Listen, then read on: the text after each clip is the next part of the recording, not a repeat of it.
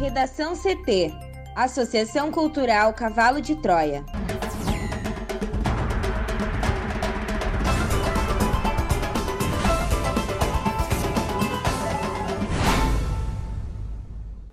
Agora, no Redação CT. Rio Grande do Sul acumula mais de 200 mil segundas doses de vacina contra a Covid-19 em atraso de aplicação ou registro. Após acordar ensanguentada e com fraturas, Joyce Hasselman aciona a Polícia Legislativa. Justiça confirma pela primeira vez demissão por justa causa após recusa de vacina. Mourão diz que Centrão no governo pode confundir parte dos eleitores.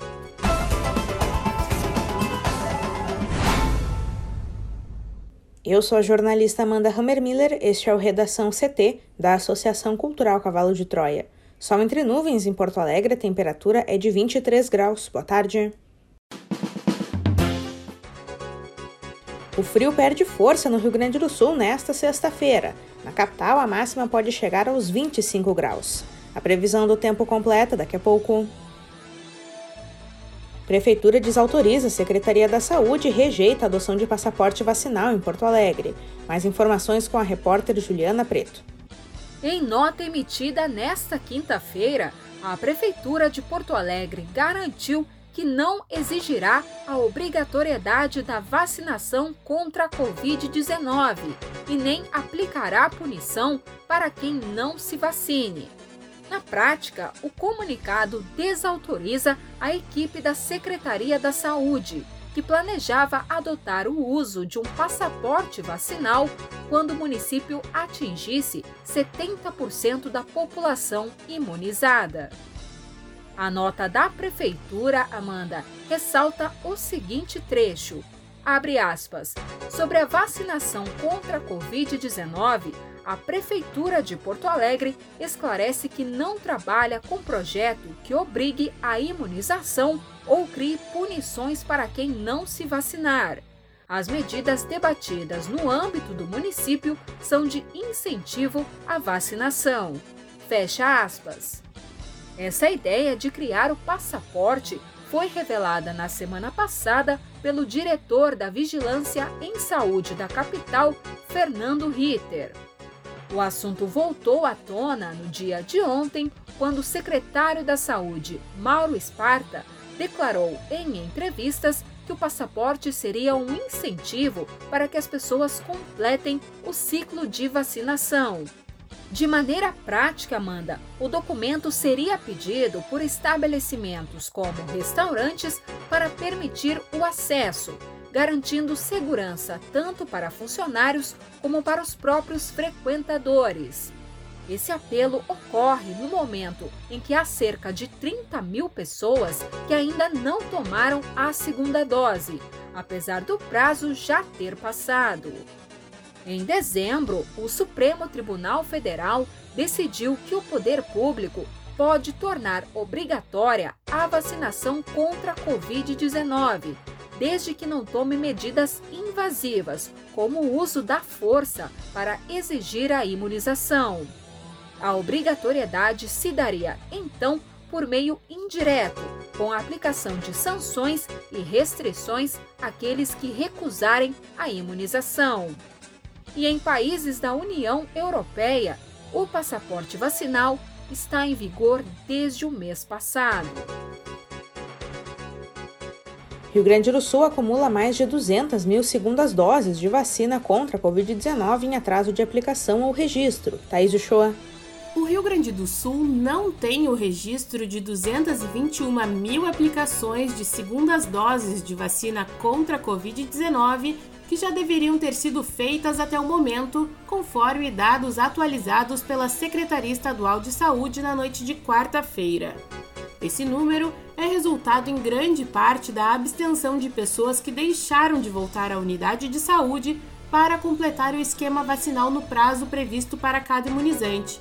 Mas, conforme o Piratini, também pode incluir casos em que a injeção foi feita e ainda não houve a notificação oficial.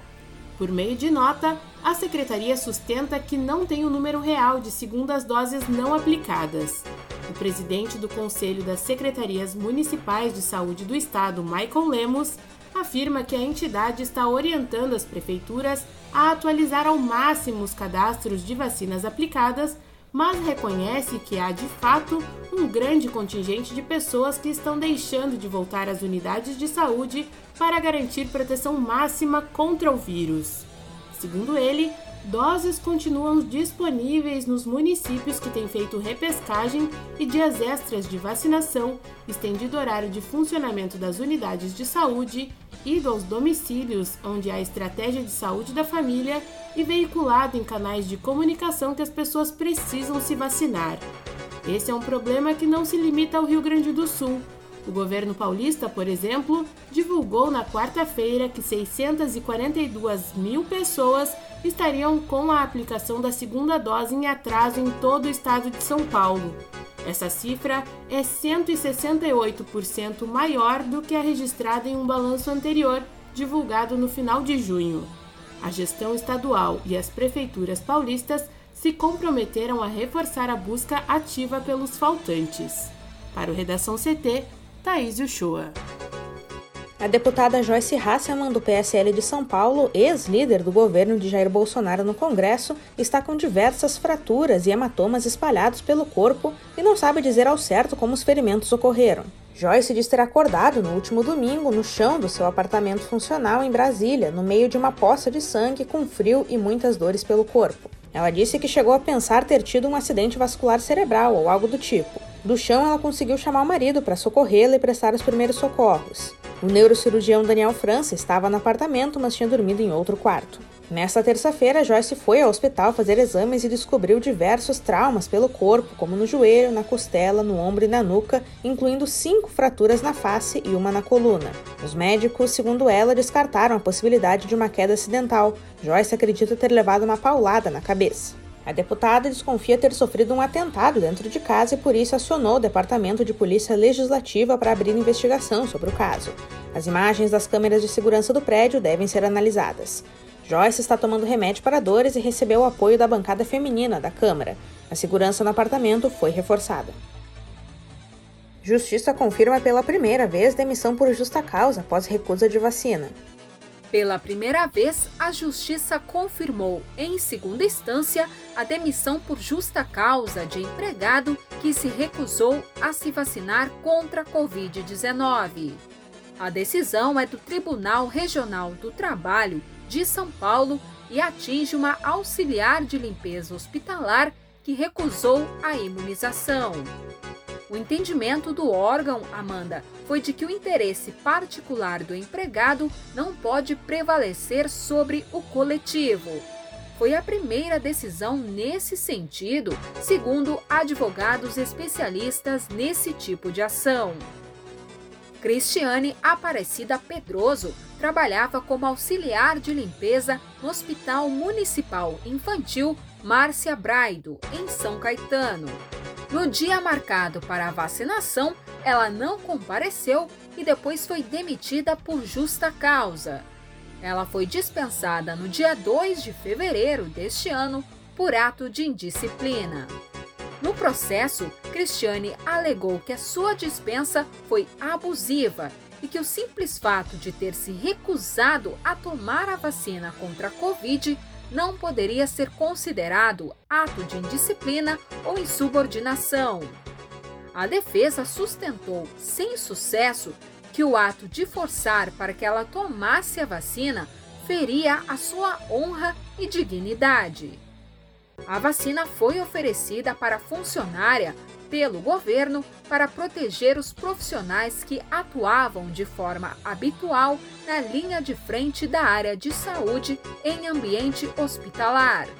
No processo, a empresa terceirizada Guima Conseco, que atua no hospital, diz que realizou a campanha de vacinação informando os empregados sobre medidas de proteção para conter o risco de contágio do coronavírus.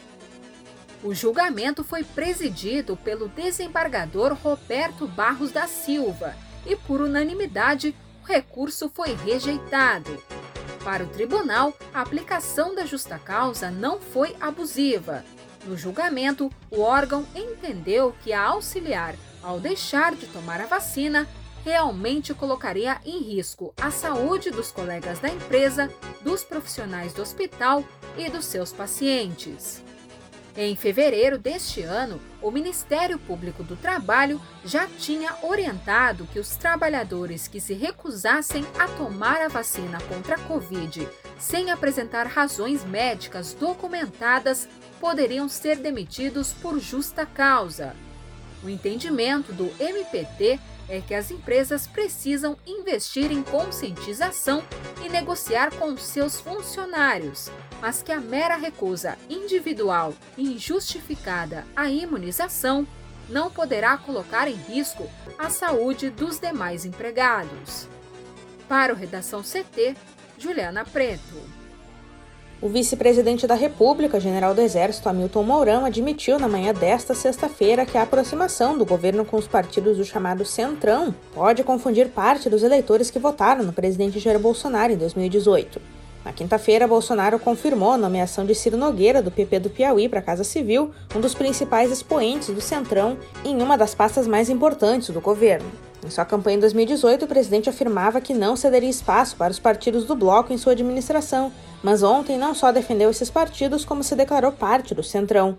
Para Mourão, a mudança de rumo não deve afetar o apoio de 25 a 30% da população que olha a pessoa independentemente do partido em que ela está, mas o efeito tende a ser outro nos brasileiros que apostaram em Bolsonaro por causa de suas ideias e programas. O vice-presidente diz que o governo precisa mostrar a esses eleitores que não há razão para abandonar o presidente por causa da aproximação com o Centrão. Mourão comentou ainda que não sabe se vai continuar na política após o fim desse mandato. Cogitou-se que ele lançaria a candidatura para o Senado e até poderia ser vice em uma eventual chapa com o ex-ministro da Justiça Sérgio Moro. Sobre a aproximação de Jair Bolsonaro com o Centrão, é válido lembrar que o presidente já atacou o bloco diversas vezes nas redes sociais. No Redação CT, agora previsão do tempo com Juliana Preto. Ao que tudo indica, o frio perde força no Rio Grande do Sul a partir desta sexta-feira. A massa de ar polar que está se deslocando para o oceano, ainda deixou as temperaturas baixas durante a manhã, principalmente na Serra, onde São José dos Ausentes registrou a mínima do RS, de 4 graus. Deve voltar a esquentar agora durante a tarde, o que aumenta a amplitude térmica. As máximas previstas para o estado variam entre 28 e 29 graus em municípios como Vicente Dutra, Novo Tiradentes, Rodeio Bonito, Quevedos e Porto Xavier. Segundo a SOMAR Meteorologia, a umidade relativa do ar fica abaixo de 30% em algumas regiões como Oeste, Noroeste e Centro, Porto Alegre terá um dia ensolarado nesta sexta-feira, com termômetros marcando a máxima de 25 graus. Já no sábado, o destaque também fica para o calor. O vento do norte, que traz ar quente, ganha força e alguns municípios devem marcar máximas acima de 30 graus. A capital pode chegar a 27. E assim como no dia anterior, a umidade relativa do ar fica baixa, mas em praticamente todo o Rio Grande do Sul. O tempo muda no domingo. Uma área de baixa pressão atmosférica entre a Argentina, Paraguai e o Oeste Gaúcho, aliada a uma frente fria na costa do estado, provoca chuva em forma de pancadas. Há risco de queda de granizo na campanha fronteira oeste, nas Missões, região central, no sul e em parte da região metropolitana. Em Porto Alegre, a máxima também pode chegar a 27 graus. Um bom final de semana e até segunda. Redação CT. Apresentação Amanda Hammermiller. Colaboração Juliana Preto e Thaís Uchoa. Uma produção da Associação Cultural Cavalo de Troia com apoio da Fundação Lauro Campos e Marielle Franco. Próxima edição na segunda-feira. Boa tarde.